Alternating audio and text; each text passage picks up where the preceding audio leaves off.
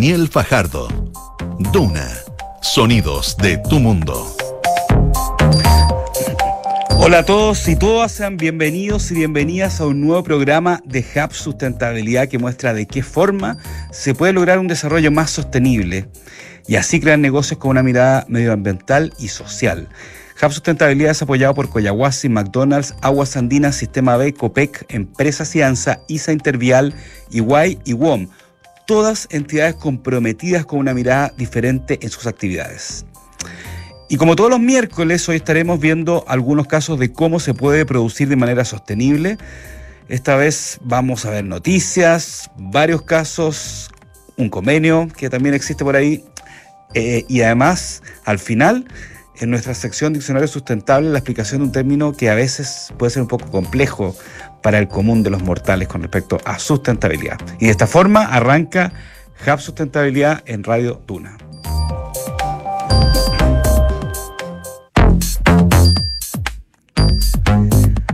Un convenio destinado a impulsar el desarrollo sostenible de las empresas de la construcción firmaron hace unas semanas el Banco del Estado y la Cámara Chilena de la Construcción. Este sello, que ya nos va a explicar nuestro invitado de qué se trata, entrega beneficios a las empresas como constructoras, inmobiliarias, proveedoras o de suministros que tengan el sello PRO, que otorga la Cámara Chilena de Construcción a estas organizaciones que implementan prácticas concretas relacionadas a la sostenibilidad. Pero para saber más de esto estamos con Conrad von Eigel, presidente de Sostenibilidad e Innovación de la Cámara Chilena de la Construcción. Conrad, ¿cómo estás? Hola Daniel, ¿qué tal? Muchas gracias por la invitación. No, gracias a ustedes eh, por acompañarnos en Hub Sustentabilidad. Eh, y antes que cualquier cosa te quería preguntar, ¿de qué se trata este, este sello PRO? A ver. A ver, déjame eh, comenzar, Daniel, por comentar que efectivamente la Cámara hace mucho tiempo viene ya impulsando los temas de sostenibilidad, los ha tratado de organizar de una manera que sea muy coherente y amplia con todo el desarrollo de la industria, es decir, vemos obviamente los temas de sostenibilidad social, ¿no los trabajadores, las comunidades, la seguridad y salud laboral, pero también los temas medioambientales que son fundamentales y por último, no menos importante y dada la situación actual del sector, hemos puesto el ojo en la sostenibilidad económica, en la gobernanza, en la cadena de valor y en la productividad del sector, que son temas muy importantes y, y bueno, todos sabemos que sin eh, la existencia de la empresa es difícil de ser sostenible, o sea, tenemos que al menos ser sostenible económicamente para poder también serlo, obviamente, social y medioambientalmente. Así que en eso, en eso hemos estado y para, para poder apoyar mejor a las empresas del sector y a todos los socios de la Cámara, hemos impulsado una iniciativa estratégica que llamamos Compromiso Pro. Y el Compromiso Pro no es otra cosa que una serie de herramientas, también algunos cursos de formación, espacios de vinculación, en los cuales las empresas pueden ir eh, iniciándose en este camino, pueden ir aprendiendo junto a otros, ¿no es cierto?, eh, respecto de cómo iniciarse en este proceso de la sostenibilidad. Y por último, ¿no es cierto?, también no menos importante, parte de este compromiso PRO es la obtención del sello. Y el sello, que es un programa de acompañamiento en el que junto con una pequeña asesoría apoyamos a las empresas a ir concretando estas prácticas y verificando su funcionamiento. Finalmente las empresas que verifican un número importante de prácticas en cada uno de estos pilares de la sostenibilidad obtienen un sello eh, y ese sello PRO es el que de alguna manera les da visibilidad frente a ¿no cierto? posibles eh, actores financieros, como en este caso son los bancos y particularmente el Banco Estado, pero también frente a mandantes que puedan estar interesados, ¿no cierto?, mineras o el propio Estado a través del MOP, el MIMBU, que puedan estar interesados en que las constructoras, las inmobiliarias y todos los actores involucrados eh, en la cadena de valor de la construcción tengan prácticas sostenibles implementadas en sus empresas. Ya, perfecto. Ahora eh, quería ahondar un poco más en estas prácticas sustentables eh, y te voy a hacer dos preguntas en una. Primero, ¿qué tipo de prácticas son eh, las que a las que te refieres tú o cuáles son las más importantes para un rubro como el de la construcción? ¿Y, a qué tipo de empresas va? Porque hay empresas inmobiliarias grandes que uno piensa que ya tienen varias prácticas, casi desde el desde, pero por lo que me dices tú entiendes que es como para empezar a, a, ver esta práctica sustentable? O sea, ¿qué tipo de empresas va también el, sello? Sin duda, a ver, el, sello es para empresas eh, de todos los tamaños, eh, pequeñas, medianas y grandes, y en todos los subsectores de la, de, la, de la construcción, puede ser como de una inmobiliaria, una constructora, pero también puede ser una empresa de suministros, proveedores, etcétera. Eh, y, a todos ellos podemos entregarles el, sello.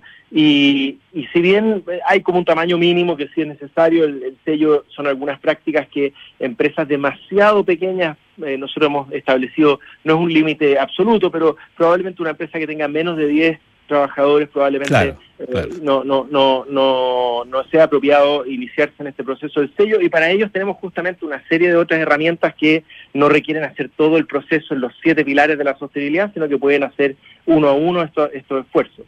Y esos esfuerzos en general o, la, o, las herramientas y los procesos que nosotros validamos a través del sello eh, consisten en temas tan simples como, por ejemplo, eh, separar residuos y reciclar y reutilizar residuos eh, sólidos de la construcción o temas, digamos, más sofisticados, ¿no es cierto?, en el tema del manejo del agua, por ejemplo, hasta la huella de carbono y otros temas, digamos, ¿no es cierto?, asociados a cambio climático en el ámbito del medio ambiente. Después, por ejemplo, en temas de seguridad y salud laboral, partir por tener, digamos, ¿no es cierto?, un sistema de gestión de riesgo, pero eventualmente comprometerse, digamos, ¿no es cierto?, con eh, prácticas de liderazgo asociadas a tener cero accidentes o idealmente cero accidentes graves o fatales, y, y una serie de iniciativas en ese ámbito de la seguridad y salud laboral. En el ámbito comunitario, por ejemplo, está todo lo relacionado a tempranamente vincularse con la comunidad, con los llamados stakeholders, digamos, de, de una obra o de una empresa, digamos, ¿no es cierto?, una faena, y que de alguna manera podamos, a través de esa vinculación temprana, a través de distintos manuales y guías que nosotros ponemos a disposición de las empresas de, la construcción, eh, puedan eventualmente eh, a través de un mejor relacionamiento evitar las problemáticas que normalmente surgen, eh, ¿no es cierto?, en, en, bueno, en faena, en, en, proyectos, y que de esta manera se pueden evitar. Y así en cada uno de los aspectos, en el ámbito de la productividad, puede tener que ver con, ¿no es cierto?, industrialización, con el uso de BIM, que es, ¿no es cierto?, una plataforma esencial para el sector, para la digitalización del sector de la construcción, eh, y así hay distintas prácticas asociadas a cada uno de los pilares de, la sostenibilidad. ¿Y en temas de inclusión, diversidad, inclusión de género, eh, también? También, efectivamente, en el pilar de los trabajadores, la Cámara tiene una larga trayectoria con una serie de programas sociales que buscan el bienestar, ¿no es cierto?, en, distintos ámbitos, pues, principalmente en salud y en educación, y también, ¿no es cierto?, la incorporación de la mujer eh, al, eh, al eh, sector de la construcción, lo cual ha sido un desafío que la Cámara ha estado también impulsando desde hace un tiempo y, con bastante éxito en el aumento, ¿no es cierto?, de, de, los porcentajes de participación de la mujer en un sector que tradicionalmente no, lo, no, no, tenía esa, esa participación. Así que efectivamente, en, en, en toda la en todas las distintas dimensiones de la sostenibilidad, nosotros ofrecemos, como te comentaba, esta, estas herramientas y eventualmente la posibilidad también de cursos de formación y de que las empresas, eh, una vez que decidan eh, certificar estas prácticas obtengan el, sello PRO. Ahora, ¿cuál es la expectativa que tienen ustedes eh, eh, del primer año, por ejemplo, de, las empresas que, que, puedan conseguir este sello y cuánto tiempo dura el sello? ¿Se renueva anualmente? ¿Cómo funciona eso? A ver, nosotros, por un lado, este, este sello ya se inició hace hace un par de años, en la ah, obtención del sello, digamos, ¿no es cierto? Y, hoy día ya contamos con eh, 100 13 empresas que obtuvieron el sello empresa, más de casi 500 obras, porque hay también un sello específico para obras de la construcción que han obtenido el sello. Hoy día están bajo el, proceso de sellarse cerca de eh, 213 empresas y 155 mil trabajadores o más. Nosotros es una estimación que hicimos últimamente, puede estar un poquito desactualizada, probablemente ya son más que eso. Entonces estamos hablando de un número muy importante, no solo de empresas, sino que también de trabajadores que ya están, ¿no es cierto?, incorporados en organizaciones que están comprometidas, ¿no es cierto?, valga la redundancia, con este compromiso PRO y específicamente con la obtención del sello. Eh, lo, que, lo que hoy día está cambiando y que creo que es interesante, tú lo mencionabas al inicio, Daniel, es es este convenio eh, que firmamos hace poco con el Banco Estado como Cámara ese, es lo nuevo, digamos.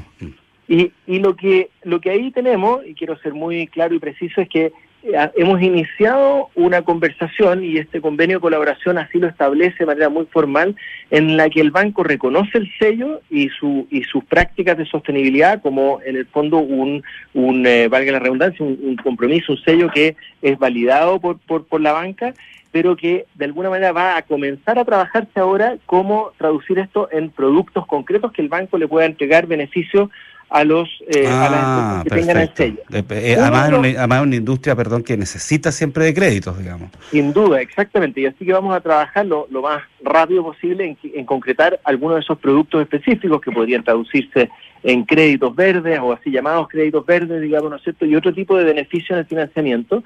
Uno que ya está implementando el banco y nos tiene muy contentos es que lo incorporaron desde el punto de vista de la, de la puntuación positiva en lo que se llama el scoring a la hora de evaluar un crédito. ¿cierto? Los créditos el banco los lleva a un comité de riesgo, los evalúa y hoy día las empresas que cuentan con el sello ya tienen una evaluación positiva o más positiva, digamos, ¿no es cierto? Y por lo tanto aumentan las probabilidades de obtener eh, créditos, de eventualmente obtenerlos a mejores condiciones, con más largo plazo, etcétera. Ahí yo eh, no, quisiera entrar en demasiado detalle porque me puedo meter ahí en problemas, como tú sabes, estos son temas muy delicados que el banco los maneja internamente, pero nos han, ¿no es cierto?, ya transmitido que esto hoy día se traduce en una evaluación positiva de las empresas que cuentan con el sello. Conrad, por último, se nos queda un minutito, pero quería preguntarte cómo, en términos generales, cómo es la la percepción eh, sobre la sostenibilidad y, de estos temas que tiene eh, la industria de la construcción, las constructoras, la mobiliaria, de, invertir en sustentabilidad, especialmente en, un año que ha sido súper complejo para este rubro, digamos. Entonces,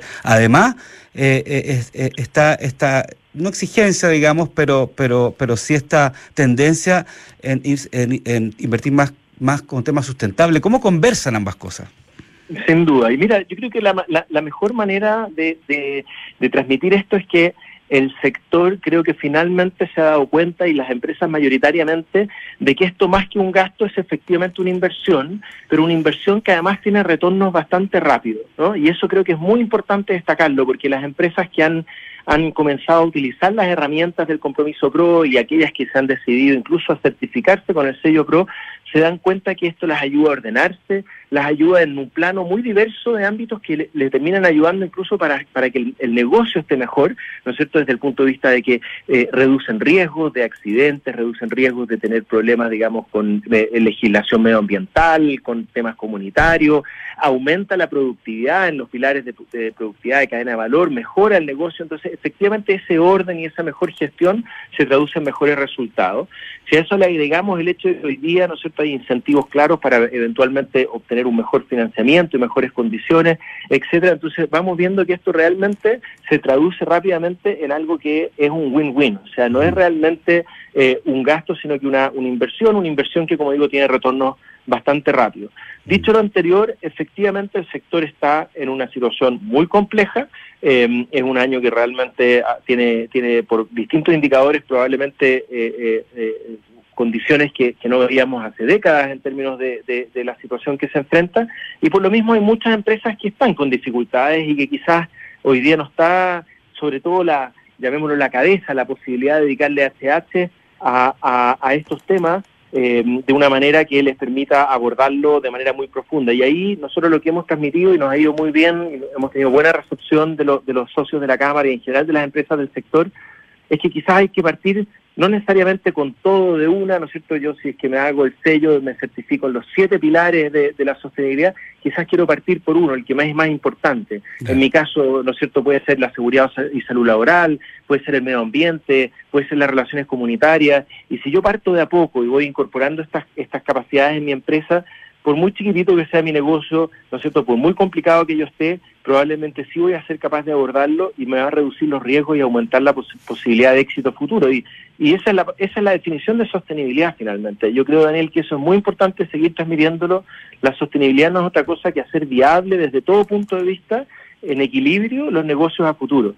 Eh, y eso la construcción sin duda lo necesita más que nunca. Conrad von Igel, o Eigel, ¿cómo se pronuncia? Está bien, está bien. Está bien, ya. Gerente de sostenibilidad e innovación de la Cámara China de la Construcción, muchas gracias por acompañarnos en a Sustentabilidad. ¿ah? Gracias a ti, Daniel, Buena semana. por buscar estos temas y por permitirnos estar ahí con los temas de la construcción y sostenibilidad. Gracias. Gracias, Chavo.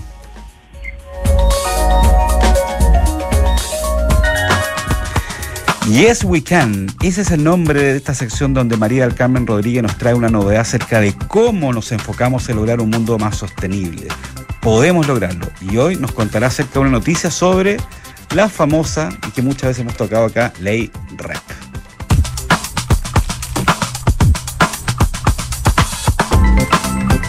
Para contribuir a aumentar el reciclaje y el cumplimiento de la ley de responsabilidad extendida del productor, REP, Sodimac aportará gradualmente sus puntos limpios a los nuevos sistemas de gestión colectivos creados por esta normativa.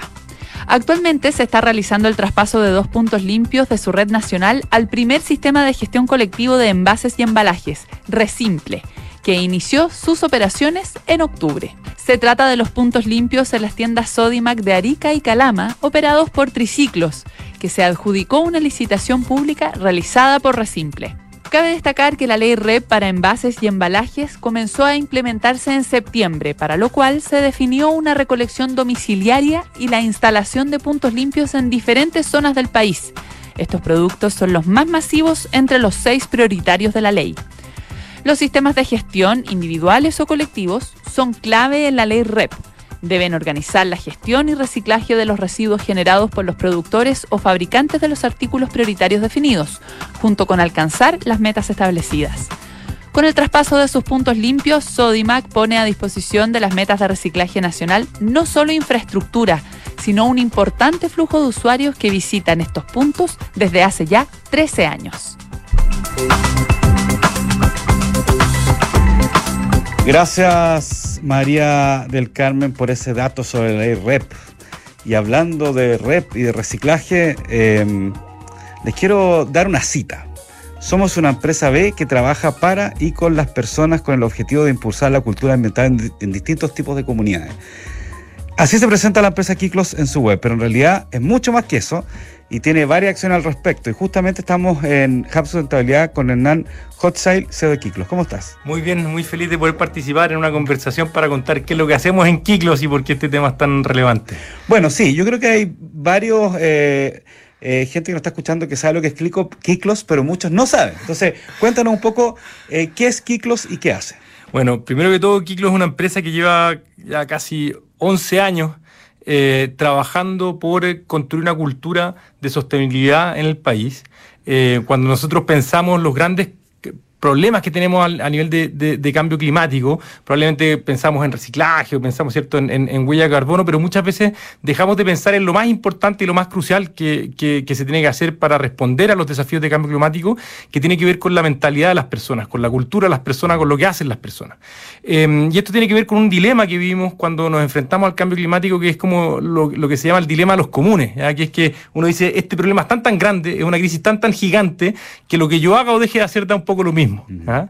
Eh, y lo que nosotros hacemos en Kiklo es mostrar justamente lo contrario, es mostrarte que lo que haces tú y lo que haces con otros sí hace diferencia. Entonces nos dedicamos a, hacer acciones de economía circular, a desarrollar proyectos de economía circular y a trabajar en ello, sobre todo un cambio de mentalidad en las personas, desde los más chiquititos, trabajamos con jardines infantiles hasta con, con, adultos mayores, pasando por escuelas, empresas, ciertos eh, eh, gobiernos, con todo tipo de actores trabajamos para tratar de romper justamente este cambio de mentalidad y generar un un cambio en las personas que produzca un cambio en cómo respondemos a los desafíos de sostenibilidad.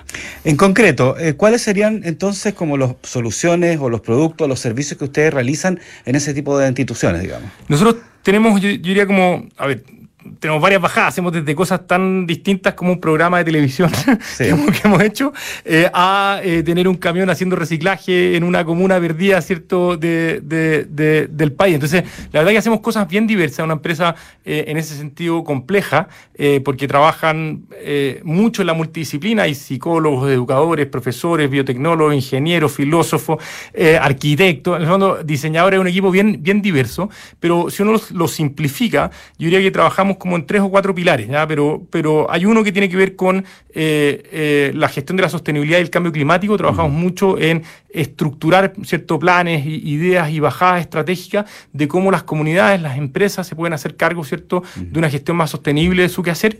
Em, lo segundo es que desarrollamos proyectos de economía circular, ese es nuestro principal eh, foco como de, de, acción. Y lo tercero es que desarrollamos mucha educación ambiental. Eh, y esa educación ambiental la desarrollamos directamente con experiencias de aprendizaje en escuelas, en oficinas, pero también desde las comunidades, desde las comunicaciones. tenemos un trabajo fuerte en comunicar eh, sobre temas de sostenibilidad y temas de gestión del cambio climático y temas de, economía circular. Entonces, como te decía, estos tres pilares, gestión de la sostenibilidad, proyectos de economía circular y después educación y, comunicaciones en temáticas ambientales. Ahora, dentro de cada una de esas cosas uno hace un doble clic y, y hay muchas. Por ejemplo, este año hemos estado en un proyecto bien fuerte en temas de, economía circular, en particular, creo que hay, que hay uno eh, que te comentaron, Daniel, que, que, es que estuvimos trabajando con una empresa que se llama PepsiCo eh, eh, en, en, Cerrillos, por ejemplo, y esto yo creo que es súper graficador de lo que, de, lo que hacemos. Entonces, PepsiCo tiene cierto el desafío de hacerse cargo de, de los envases que, que, genera cierto su, su, su venta de producto. Em, y la ciudadanía también tiene el desafío de aprender a cómo se hace cargo de eh, los, residuos que producen los productos que consumimos. Entonces hicimos un trabajo en Cerrillo en movilizar a toda la comunidad de Cerrillo, a las escuelas, los almacenes, ¿cierto? los distintos espacios de, de, Cerrillo, en regenerar eh, un espacio que tenía la municipalidad, que lo tenía como un botadero en ese, en ese minuto, cómo tomábamos ese botadero eh, y lo transformábamos en un espacio cierto de regeneración para la comunidad. Eh, ¿Y cómo lo hacíamos? A través de lo que muchas veces entendemos que es basura, ¿cierto? Que es el eh, desecho que sale de los productos que tiene, que, tiene esta empresa. Entonces hicimos un cambio, trabajamos un cambio de mentalidad, entendemos que ese material no necesariamente tiene que ser basura, sino que puede entrar en una lógica circular, y por eso el proyecto se llama Viamos Circular, y puede entrar en una lógica circular construimos eh, madera plástica con, todo, con todos esos elementos y con esa madera plástica eh, generamos una construcción en un lugar que antiguamente era un botadero, hoy día se transforma ¿cierto? en un vivero, en un espacio ¿cierto? De, guarda de semillas, de experiencias educativas para, para, los niños y todo eso se hizo trabajando con toda la comunidad, con el municipio, con la empresa, con los estudiantes, eh, bueno, con distintos, con distintos equipos y muestra un poco el potencial que tiene cuando nosotros cambiamos nuestra mentalidad y nos damos cuenta que podemos ser parte de las soluciones y no solamente parte del problema. Hernán, eh, nos queda clarísimo. Eh, bueno, Hernán ha estado varias veces en pulso, tanto en el hub de sustentabilidad como en, la parte de, emprendimiento, pero te quería preguntar como, como tú como experto en el tema y como empresa que, que, que lleva estos temas hace varios años, lo hemos dicho acá en este programa, o sea, para que funcione bien la ley REP, que dos de sus productos ya tienen, ya están funcionando las metabolizaciones, ¿no es cierto? Neumáticos en base a embalaje, la segunda quizás la más masiva. Eh, la gente tiene que aprender a reciclar. O sea, sin, sin que la gente entienda esto, por mucho que haya sistemas de gestión, que haya empresas, no va a funcionar, especialmente en base a embalaje. ¿Tú has visto realmente una evolución en el ciudadano y la ciudadana de a pie con respecto a, a no solamente a la conciencia de reciclar, sino a hacerlo, digamos? Total, ¿ya? Eh, total, total, total. La gente quiere hacerlo y, lo que tenemos que lograr es cómo facilitamos que se haga en forma en que la gente pueda confiar que está funcionando bien. Porque aquí el gran tema es que cuando yo estoy enfrentado a este dilema que hablábamos antes, el, dilema de los comunes, es el dilema que uno dice, este problema es tan tan grande que si yo reciclo una botella o dejo de reciclar la botella, la gente cree que da lo mismo. ¿Ah? Entonces, cuando tú rompes esa creencia, que se rompe relativamente eh, eh, fácil cuando tú ves que otros lo están haciendo, se construye un sistema virtuoso. ¿ah? Ahora, el gran desafío que tenemos es que para que ocurra esa creencia, tiene que haber confianza de que el sistema está funcionando bien y que lo que tú reciclas y el esfuerzo que tú pones en, en esto va a tener resultados. ¿Ah? Y por eso hay que ser muy cuidadoso en cómo el sistema se instale y muy cuidadoso en partir mostrando evidencia de que está funcionando bien y cuidar esa evidencia de que está funcionando bien. Porque en la medida que funcione bien, la gente se va a sumar a cuidar el sistema. Si vemos que funciona mal, eh, la gente va a desechar un poco el problema. Y esto ha pasado lamentablemente con los temas de sostenibilidad con los temas de cambio climático, los temas de gestión de cambio climático pasa muchas veces, no sé, que un municipio, por ejemplo, dice, ah, yo quiero hacer reciclaje, entonces voy, pongo un tacho y ahora todos reciclan y digo que estamos reciclando.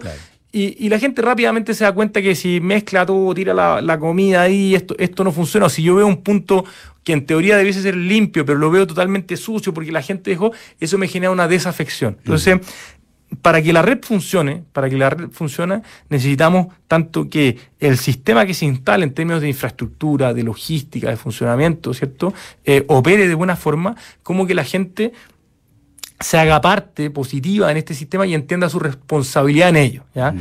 Y uno de los grandes problemas de la ley REP es que solamente es responsabilidad extendida del, productor. El productor o importador, digamos. Exactamente. Y entonces tenemos que entender que la responsabilidad también está en el consumidor. Claro, en otros países, incluso si tú tienes una, un, un reciclaje que pesa mucho o una basura que pesa más de lo indicado, te, te pasan Eh, multas, digamos. Exactamente, y ese es uno de los grandes desafíos que yo creo que viene. Para que el sistema, como sistema, opere bien, tiene el gran desafío que la basura también empieza a tener consecuencias sobre las familias, sobre la gente, sobre los barrios. Hoy día la sensación es que la basura es gratis ¿ya? y que el reciclaje tiene un costo, ya, o sea, un costo Claro, de tener que claro. separarlo, Sí, de tener sí, que ordenarlo, de tener que hacer un, un espacio. Y sobre eso necesitamos que haya un cambio a nivel país si queremos acelerar eh, los procesos y, y en ese sentido la política pública es muy importante. Pero volviendo a tu pregunta, la gente se enamora rápidamente, rápidamente de poder reciclar Sí. y cuando aprende a reciclar también a veces aprende a, a- a reutilizar y cuando aprende a reutilizar también a veces aprende compostar. a, a- a reducir. Claro, de hecho el compostaje es probablemente las cosas más... Nosotros estamos en algunos proyectos de- de compostaje, los temas de orgánicos son, son bien cruciales. Y, y cuando uno se da cuenta que el 50% de sus residuos son orgánicos y que uno los puede trabajar desde la propia casa con, con una vermicompostera o se puede entrar a algún sistema, ¿cierto?, con, con- con alguna empresa que opere, eh, genera cambios muy significativos porque limpia todos los residuos de, de- de- de- de tu casa. Entonces, yo diría que el, el gran mensaje es que eh, y que es un poco lo que, lo que empujamos nosotros. Nosotros somos una empresa que, que- que tiene un ímpetu grande, pero que sabemos claramente que no la, no la podemos solo. Yo tengo que trabajar con PepsiCo para sacar ese, ese proyecto. PepsiCo tiene que trabajar con nosotros y tenemos que trabajar con el municipio y tenemos que trabajar con la gente y tenemos que trabajar con el otro y tenemos que trabajar con Daniel, ¿cierto?, en, en- en concientizar esto. Yo creo que el gran desafío es justamente cómo hacemos que todos los actores se empiecen a sumar positivamente y que eh, no nos quedemos solamente en el productor, que hoy es un actor totalmente clave y central, sino que seamos capaces de entrar, bueno, en cuál es el rol del municipio, que es clave, clave en esto, cuál es el rol de las personas, cuál es el rol, ¿cierto?, de, de- de todos los actores que están funcionando en este proceso.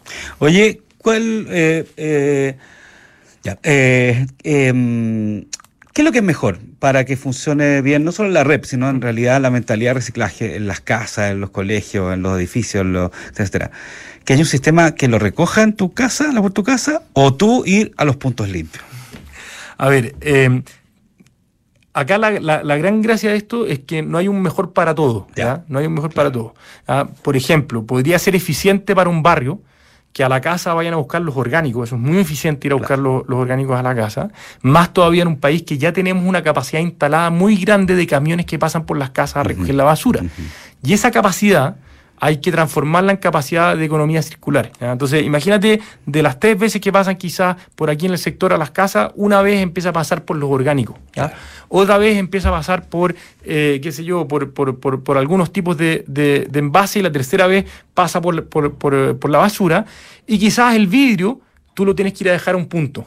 ¿Ah? O quizás, qué sé yo, el aluminio tú lo vas a ir a dejar a, a- a un punto. Entonces, más que jugarnos por soluciones únicas, lo que uno va aprendiendo es que esto tiene que ver mucho con adaptarse a los distintos casos. ¿ah? Nosotros en Kiklos venimos estudiando mucho el reciclaje eh, domiciliar, sobre todo a, a nivel municipal. Hemos hecho mucho levantamiento. De hecho, yo diría que hoy día somos los que más información tenemos a nivel país de qué es lo que está haciendo cada uno de los municipios. Trabajamos con la Asociación Chilena de Municipalidades.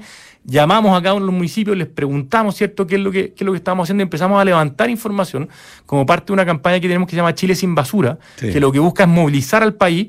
eh, porque nosotros decimos, como Kiklos no vamos a resolver el problema solo, tenemos que Sí, no, movilizar claro, a otros, claro, claro. a- tienen que haber mucho remando por esto. Y lo que uno va encontrando es que a veces hay municipios que no son necesariamente los con más recursos, pero sí los que entendieron muy bien el desafío de recuperación y reducción de materiales en su comuna. ¿ah? Y entendió muy bien que quizás, como te decía, el vidrio lo va a trabajar con punto limpio, quizás voy a usar el camión para ir a ver los orgánicos, eh, voy a poner un punto cierto de, de- de- de compostaje, eh, los envases los voy a capturar de esta forma, voy a trabajar con estos recicladores en, en- en- estos temas, voy a ajustar mi licitación de, de basura. Hay que pensar que los municipios ya gastan alrededor de 500 millones de dólares en ir a recolectar la basura. ¿Cómo puedo utilizar eso? cómo, cómo utilizo esos 500 millones de dólares para dejar de recolectar solamente basura para transformar efectivamente un sistema de economía circular? Así que hay mucho que se puede hacer.